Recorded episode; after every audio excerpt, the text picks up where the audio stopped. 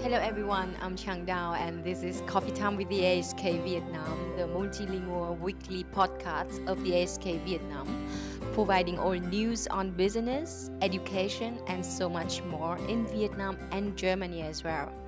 I'm looking forward to having you here today in these episodes uh, after our summer break in July and we would talk about the first charter flight organized by the AHK Vietnam in collaboration with GBA Vietnam and the German Embassy in Hanoi, bringing 220 diplomats, investors, executives, experts, and their family members from 15 countries in the EU back to Vietnam on the 30th of July 2020 in the group of people on that special flight, some were families waiting to be reunited. Uh, others were professionals about to visit Vietnam for the first time. And there were also some who had already been in Vietnam professionally for some years.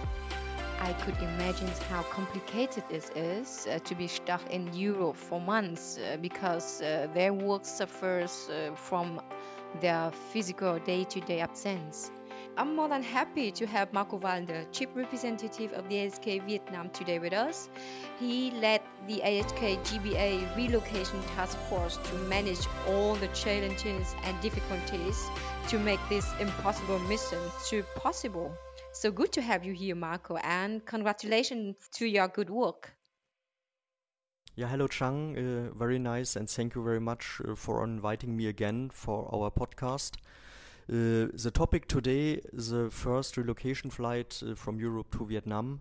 You uh, mentioned that that um, after China, Vietnam is the second country in Asia uh, granting a permission and uh, implementing a special procedure that we can organize uh, such a charter flight for business people, diplomats, and their family members back to Vietnam. And uh, we as HK, together with uh, the GBA, the German Business Association, we are the very first ones who could manage uh, this uh, project. And uh, we did it. So our airplane arrived successfully, uh, first in Hanoi and after that in Ho Chi Minh City. And we are really proud, and we got a lot of compliments also from the diplomatic corps here uh, from the business people. Again, we are the only ones who did it so far. Many people tried, uh, but uh, we could we could do it. So we are really proud. And also here, I have to mention, and I would like to mention that also, Chang, you you were also part uh, of this uh, flight team. And I think uh, also a big compliment to all our employees and our AHK staff to make this happen. And uh, I also would like really to thank uh, the staff of the German embassy in Hanoi, who really supported us a lot to have this uh, big success. So, how was the charter flight organized? Uh, were there any hurdles uh, that you faced at the preparation times? Uh, how were they resolved? So, this is right. So, we, we decided to organize this very first flight and uh, not of course we are a german organization and uh, our first target group are german business people and also german diplomats and other experts. But uh, of course germany is also part of the european union and therefore from the beginning we also opened the flight for other european countries and uh, the permission granted by the vietnamese uh, authorities was also uh, for German and for European expert diplomats and the family members as well. So this was uh, the initial idea to organize something like that. Of course, we are uh, absolutely uh, not uh, any professionals in the flight business, so everything was uh, quite new for us, and it's still new for us. and yeah, so so so the, the idea came up we uh, we notice that there is a very big demand. Uh, a lot of people uh, stranded in Europe during the last months. So normally they are working here in in Vietnam and living here as well together with the family. So the kids has to rejoin the school. Uh, the people have to restart with the work here. And because of COVID, so there is no commercial offer and uh, therefore we decided uh, to put everybody in a charter flight. Um, then we had, uh, of course, the first challenge. Uh, we had a certain limitation, so 240 seats.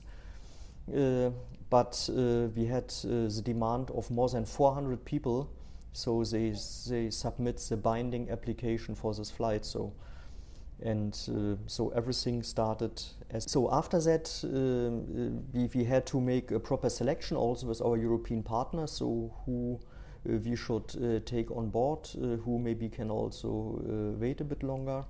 And then we had actually three main topics. So we had to organize and to handle the whole immigration process then uh, we had to manage the whole flight process, uh, so to find an airline, uh, to uh, deal with the relevant authorities.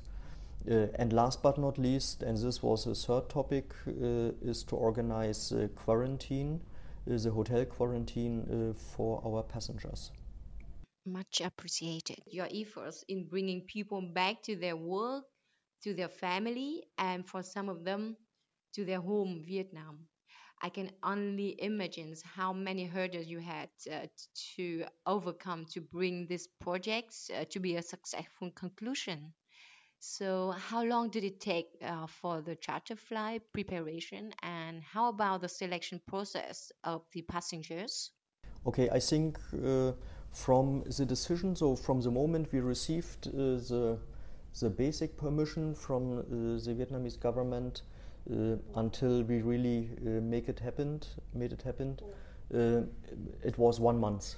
So we we got the permission end of June, and the flight was end of July.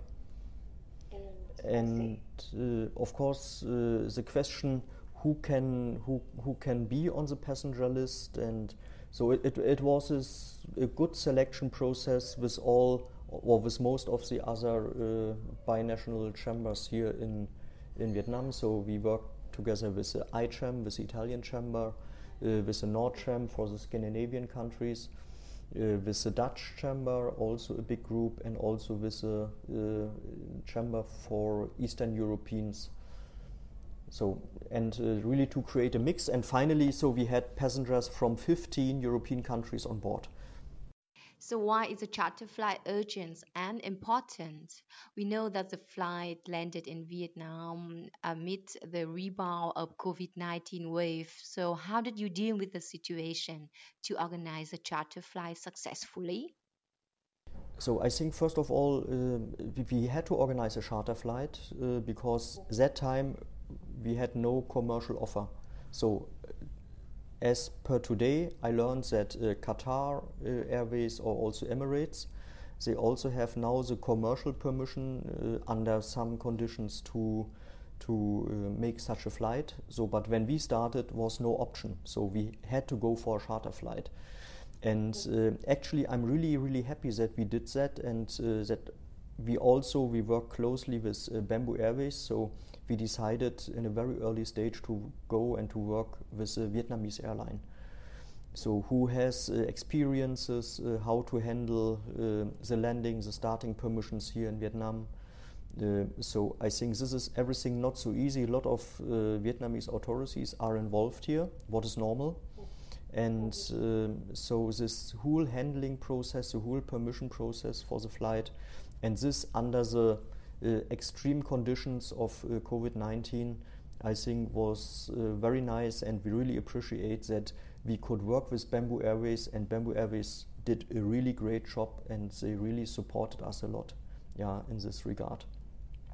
Your, your, your second question, it's right that uh, we we planned this flight and we scheduled the flight uh, and uh, of course, then two days before was a new outbreak of uh, COVID 19 in central Vietnam. Uh, of course, we had the feeling that uh, everybody was more sensitive then, also on the, on the administrative side. Uh, and uh, everything what was, so we, we had to learn the whole process. So, which authorities has to be involved when, what is the condition to for, for obtaining additional permit and so on. And uh, we also felt that, especially immediately at the at the starting date of the airplane, uh, everybody was a bit more nervous as normal. Uh, and uh, but at the same time, I have to say it was really stressful also for my team and for me. But uh, we really could uh, solve everything in a very good cooperation in a very good dialogue uh, with, the, with the relevant Vietnamese authorities. So I'm really thankful for that. Yeah. Your sharings, Marco, and also in the time when the benefits of membership of the European Union are not fully appreciated everywhere, you took a pan European approach, enabling non German nations to join your list of hopefuls. Of your list of hopefuls. So I'm myself really amazed the way you have dealt with these challenges by having people return to their life and to solve uh, the work related issues. I think that your efforts and success in organizing a European relocation flight also make us feel uh, valued uh, personally.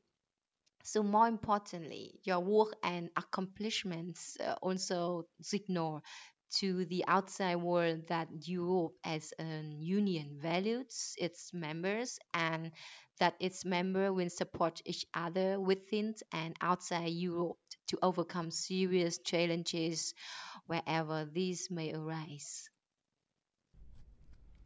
Yeah, Chang, I think uh, I also want to highlight uh, maybe another point that uh, we are really happy and really proud that uh, we make the setup uh, from the beginning uh, as a European flight, and uh, I think this was absolutely the right way, and it's also our style to show in a country like Vietnam that uh, we are also stick together as a European people and also as a European business community.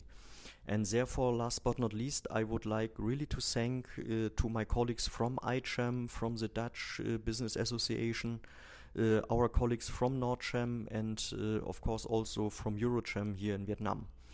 And uh, I also want to express a really special thank uh, to our flight provider, to Bamboo Airways. Uh, Bamboo Airways uh, in Germany totally unknown, and uh, I think also here in Vietnam they started their business uh, just two years ago. But we really got uh, amazing support uh, from this people working for Bamboo Airways. I think without their really outstanding commitment for our flights, this flight wouldn't be possible. And uh, I'm more than happy that uh, after we landed successfully uh, this flight, uh, Bamboo Airways um, announced that uh, they want to start with a regular uh, business commercial flight starting next year in March between Vietnam and Munich with Germany. And I think this is another connection between our countries. And from our point, I really could really strongly recommend uh, to use Bamboo Airways and also to work with them in the future. At least we as HK, we will do it for sure. Thank you. As you state in the uh, press release of the SK Vietnam lately, that the successful organization of a fly was the perfect start for the EVFTA, which comes into effect from August the 1st. So, can you elaborate it? So I, I think uh, we are very proud that we have finally this uh, free trade agreement, and this is in the whole ASEAN region just the second country after after Singapore that uh, Vietnam uh, could uh, do that and could reach this agreement. And uh, it comes in power, and it, it, was very nice from the timing. So it comes in power first of August. our plan, our, our aircraft landed one day before. And uh, as I mentioned, so mostly with uh, a lot of European expert, a lot of European business people. And uh, I think everybody, also we as the Germans and Europeans and also Vietnamese business, uh, we think this free trade agreement is a, is a huge uh, chance uh, for all of us. And so we really can start from the first day. So this was our, our mindset also behind that it's, it's on one hand, it's a symbol so that we bring this flight in time uh, with experts uh, starting or restarting their business here in Vietnam and with Vietnam, but uh, especially also comparing with other countries here in ASEAN. So Vietnam is really now in an excellent position, and uh, so I think everybody is really keen that we can now really start and to use the advantages of the free trade agreement. After the first successful charter flight, do you have any plan to organize a second one? As we all know that many other Germans and European firms still need to send their managers and staff back to Vietnam. Yeah, Chang, you're absolutely right. Uh, a lot of people asking already uh, when you're going to organize a second charter flight uh, back to Vietnam. Uh, I think uh, to decide that it's a bit too early, and uh, we really want to finish our first project. As you know, now all our passengers are in two weeks uh, hotel quarantine, and uh, is uh, just one more week. And after that, um, this uh, first project is really finished, and we also want to show and to prove that we didn't bring any corona case to Vietnam. Uh, and then we can really decide and rethink uh, to organize a second flight. By the meantime, uh, the first commercial carriers also started. I know that Qatar Airways has a flight from Doha to Ho Chi Minh City, and I also heard that Emirates has a flight from Dubai to Hanoi. So maybe there is not such urgent demand anymore to organize a second charter flight. And uh, but uh, let's see, and I think we will have the final decision in one week. Thank you. Thank you so much, Marco, for sharing with us today uh, in the 11th episode of AHK Vietnam podcast. So I myself uh, so proud to be a part of this meaningful project of fast-track procedures allowing uh, experts and employees of German companies to re-enter Vietnam on a special flight we also really hope that uh, this can serve as a blueprint uh, to get more foreign diplomats, investors, executives back to Vietnam as well. Thank you all for joining us today. If you have any feedback about this podcast, tips, and anything else you have for us, just keep in touch at vietnam.ahk.de. Goodbye and see you guys next week.